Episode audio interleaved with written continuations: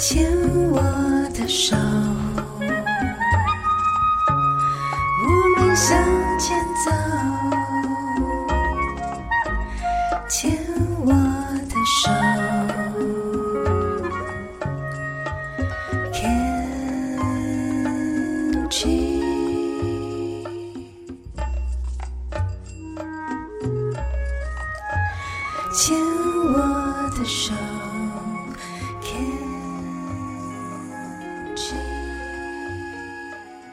大家好，欢迎收听牵手之声 Can Cheers 网络广播电台。您现在收听的节目是米娜哈哈记事本，我是主持人米娜。我们今天的这个米娜哈哈记事本同样有四个单元，分别是米娜小日子、花样女孩向前冲、米娜喜欢的歌跟米娜好朋友。我们很开心在今天的节目中邀请到一位特别来宾哦，这位特别来宾是一位作家，时报出版社。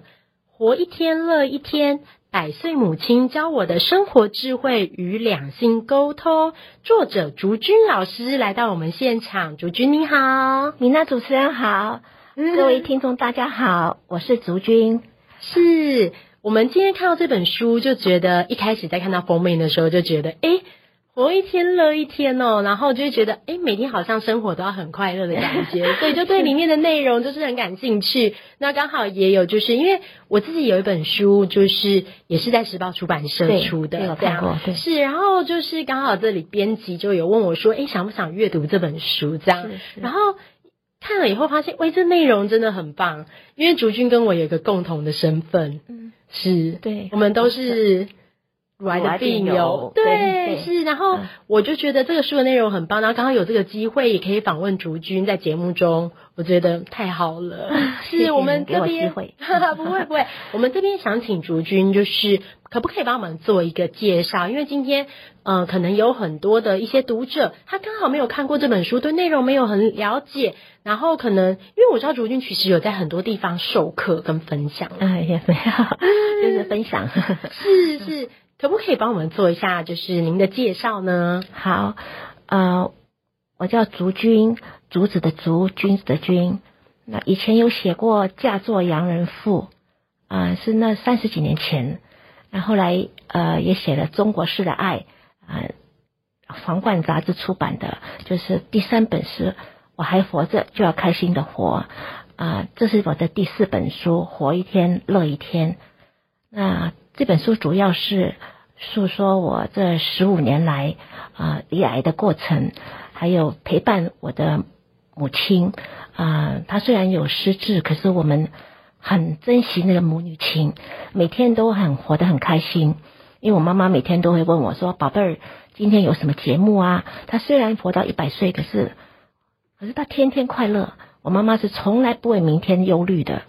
啊，所以我觉得我很很高兴有这样子乐观的好妈妈，啊然后让我这十五年来也有很棒的医疗团队，三军总医院院长于志成，还有我的肿瘤科医生戴明生主任，嗯，对我都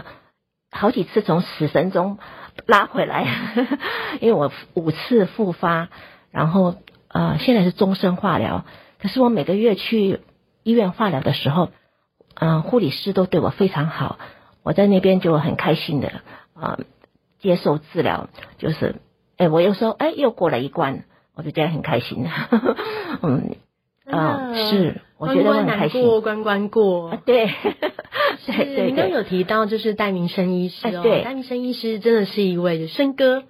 啊 对对对对是是您也是他医师吗？嗯，不是，这是我们的这个社群里面有蛮多的病友，也是嗯戴明生医师的病人，然后他们都有说到，就是戴明生医师就是对这个患者都非常的体贴，然后就很像就是很仔细朋友，很对，很对认真，很 很是。关心每一位，每一位他都很关心，对，真的能够在就是，虽然我们没有办法选择有没有遇到疾病，因为像癌症这样子的事情，就是可能有可能每个人身上都会发生。那发生在我们身上之后，呃，每个人的处置方式跟遭遇其实都有一些不一样。是那其实以病人的角度，像我自己是乳癌患者，我也会觉得，如果可以遇到一个就是可以信赖的医疗团队，是，其实这真的是会很重要，会帮助就是患者建立很多信心。对我很感恩，而且非常感恩他们而且我就觉得自己很幸运，碰到好医生、好的医疗团队。是，而且刚刚竹君您有提到，就是呃，您一直都有在化疗嘛？对，但其实你走进来的时候容光焕发，没有，所以完全看不出来，就是还在做治疗的这个就是状态谢谢态。米娜鼓励我。嗯 我也是一进来就觉得很开心，看到你们笑容笑容满面，也是好美，觉得你你们都是美女。是我们大家都是美女，对，因为我们大家都是。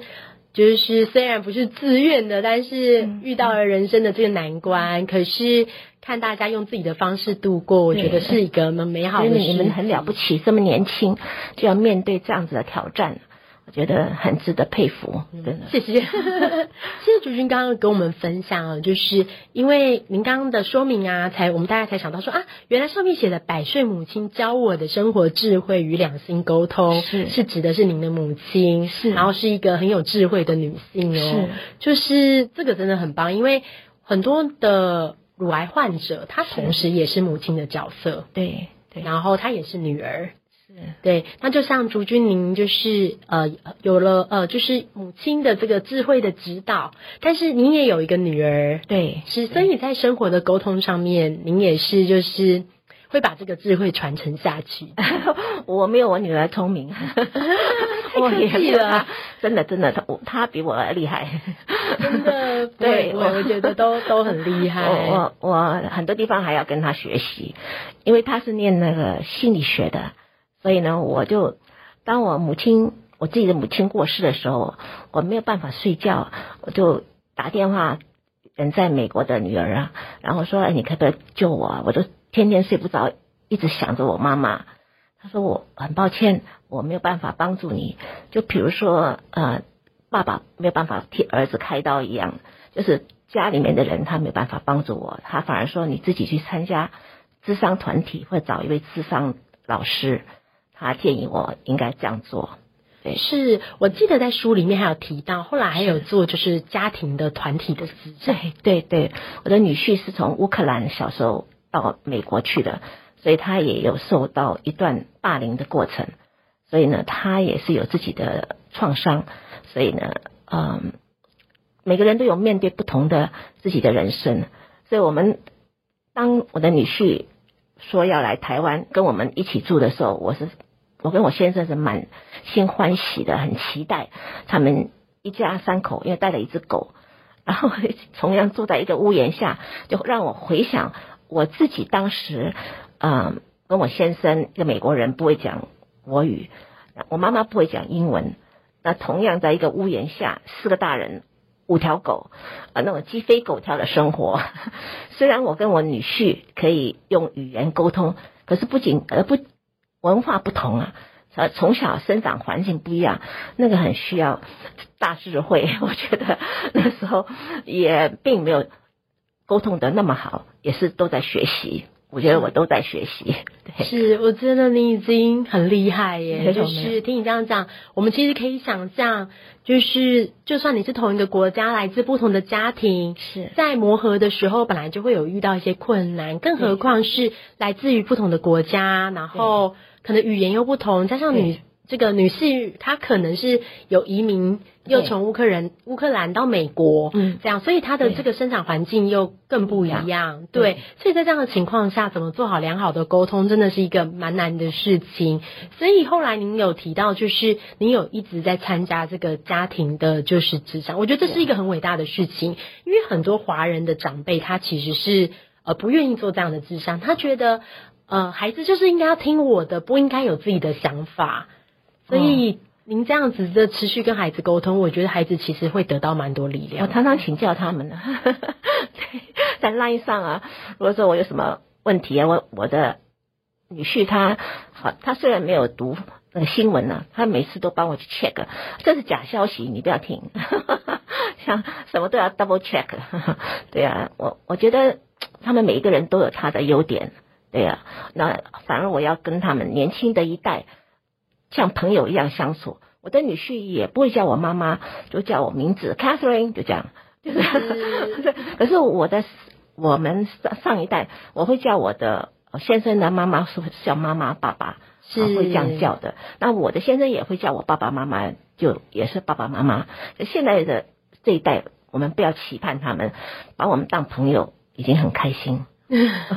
谢谢主持人分享，我们这一段先到这里，我们等一下继续来聊聊天。好。